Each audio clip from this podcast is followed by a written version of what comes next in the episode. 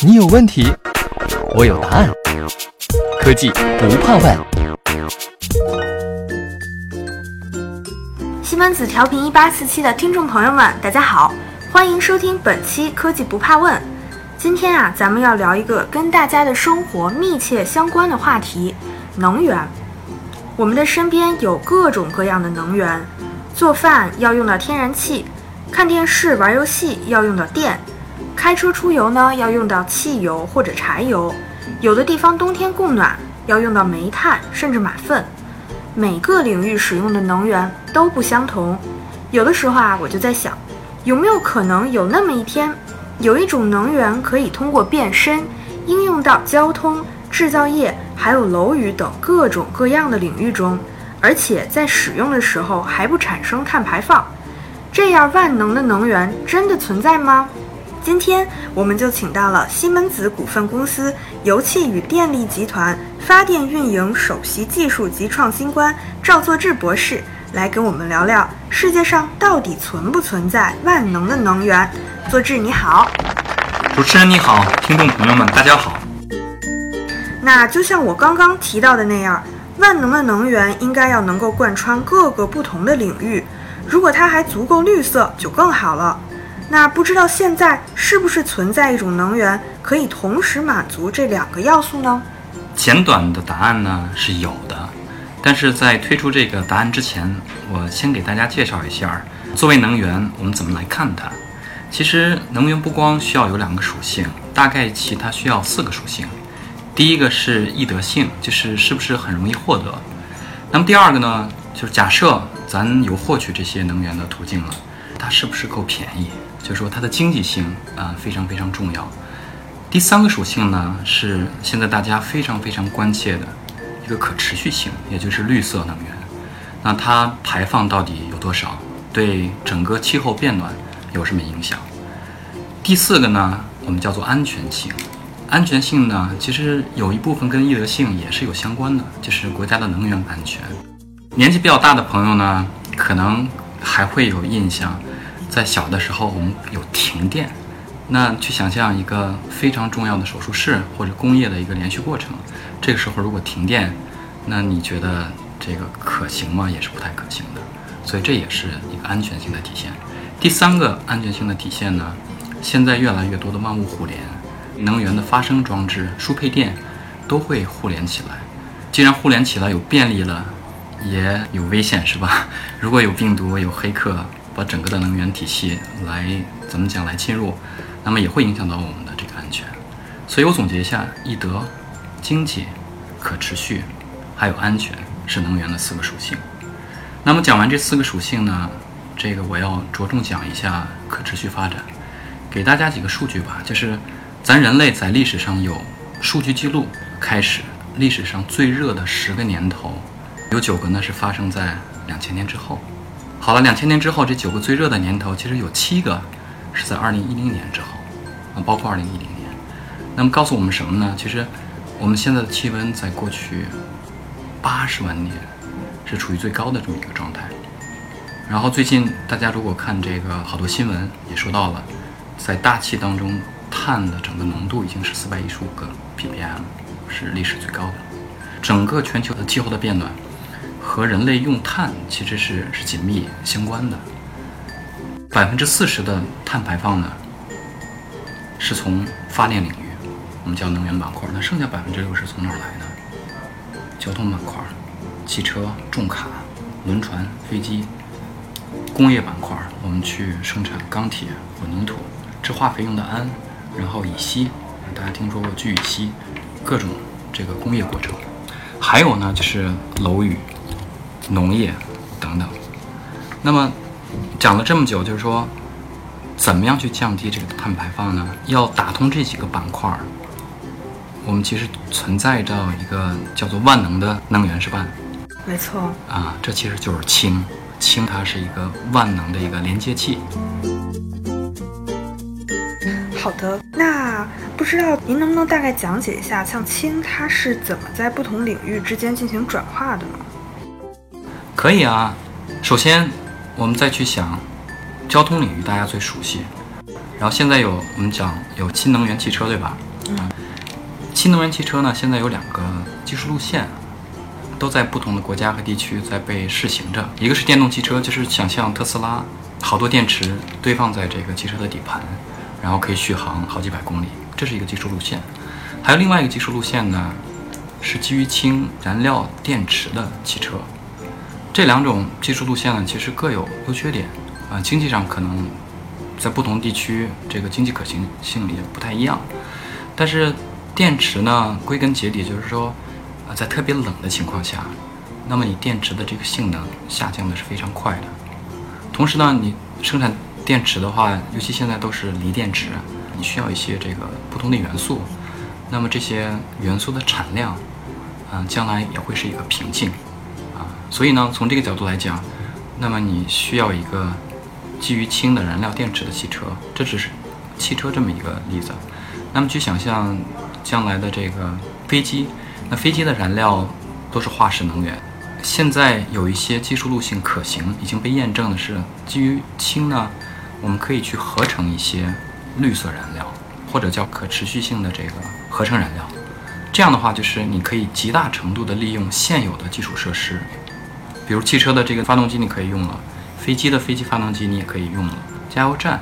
这些基础设施你都可以用了。如果我们能找到一个可替代化石燃料的绿色燃料，那么你就可以打通交通这个板块。那么第二个板块呢是工业。我刚才讲了好多工业过程，其实呢它的碳排放有百分之四十是因为热。在工业过程当中，你需要产生好多热。那么现在绝大多数的热也是基于化石燃料来产生的。如果你能找到一个。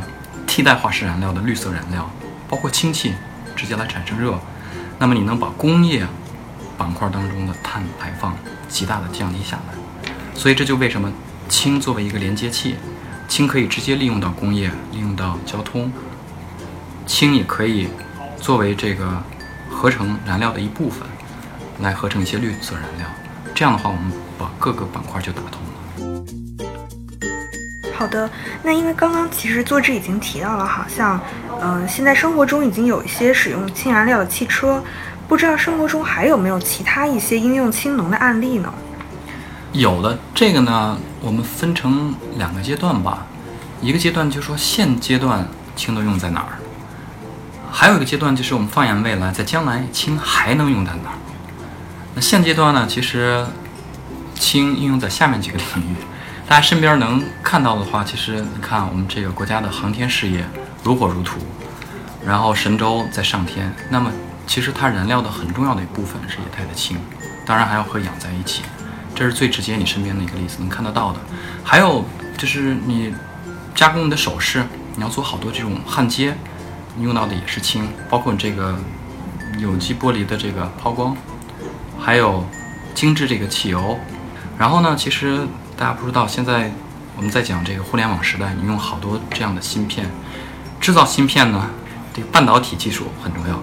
在半导体行业整个这个加工过程当中，你要用到纯度特别高的氢，也是一个身边的应用的这么一个案例。还有我们刚才讲过了，基于氢的燃料电池的车辆，也是现在利用氢的一个案例。这是现阶段我们身边可以看到这个用氢。那么将来呢？就是我们要深度的减排，把全球的这个二氧化碳的排放降下来。我们必须要在工业板块、在交通板块、在楼宇、在农业上面大力的去推动氢能的利用。我个人还是很乐观的，在将来氢能的利用一定会大范围普及开来。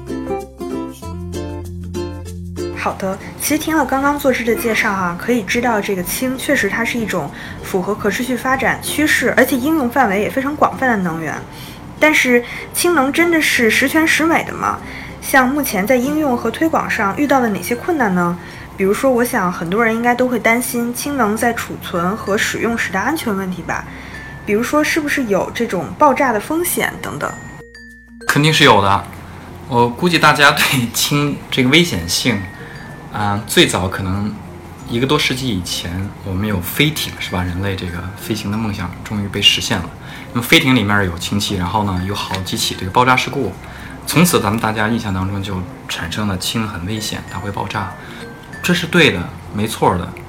呃，但是这儿呢，我想说几件事儿哈。第一件事儿是，我们现在身边用好多能源，其实也是很危险的。大家去想想，你的汽油、柴油、天然气，也都是很危险的。但没关系，为什么呢？就是它就跟一个难驯的野兽一样，人类很聪明，然后技术也很发达。你去想，我刚才讲的现阶段我们有好多应用氢的场景，火箭的燃料，对吧？工业过程，所以在这些应用当中呢，我们已经研发了并且应用了好多安全去处理氢的一个技术手段。它易爆炸，只是跟氧气的混合，在一定的这个压力或者温度下面，它容易爆炸。它有一个范围，比如从百分之四到百分之七十五左右，啊，你在这个范围当中你要格外的小心。当然，如果你的这个浓度小于百分之四或者大于百分之七十五、七十六，那么即即使就说你有火花，它也不会去爆炸。所以从各个角度来讲的话，我们已经有很成熟的手段，能保证它的安全性。那我不知道，像氢能目前在推广方面有没有遇到一些什么困难？嗯，推广方面呢，肯定有困难。今年氢特别火，就是在国内，包括在国际会议上，各个这个领域，大家都在讲氢。为什么呢？是意识到了全球气候变暖，然后呢，我们必须要深度减排，所以必须要走氢这条道路。其实，在十年前、二十年前，包括三十年前。大家专家们也极度在推广氢，当时为什么推广不起来呢？因为就说氢的这个制造产生这不成问题，但是呢，你还要把它存储起来，无论是在压缩的情况下，或者是液态的情况下，你要去存储它，这个呢，就是技术手段都是有的，但是投资上要很大一块投资，包括氢的运输也没有那么容易，无论是以压力容器，包括管道去。去运输，啊，同样的技术手段都有，但是经济性上我们要去考量，就等于要大范围的推广氢，那么一定要解决氢的储存和运输的问题，那么这里面意意味着很大的投资，这里面其实很需要全世界各国政府的这么一个支持，从政策上到补贴上，氢能各个产业链不同的这个参与方都要合作在一起。好的，非常感谢作志的分享。今天咱们聊了为什么氢可以作为一个万能钥匙，来帮助各个行业协同减排。同时，我们也谈到了一些氢能在现在和未来的应用，以及它在推广过程中遇到的困难。在下期节目中，我们会聊一个更硬核的话题，那就是工业制氢的主要方法，以及如何利用先进技术来实现氢能的综合应用。感谢大家的收听，我们下期节目再见。再见。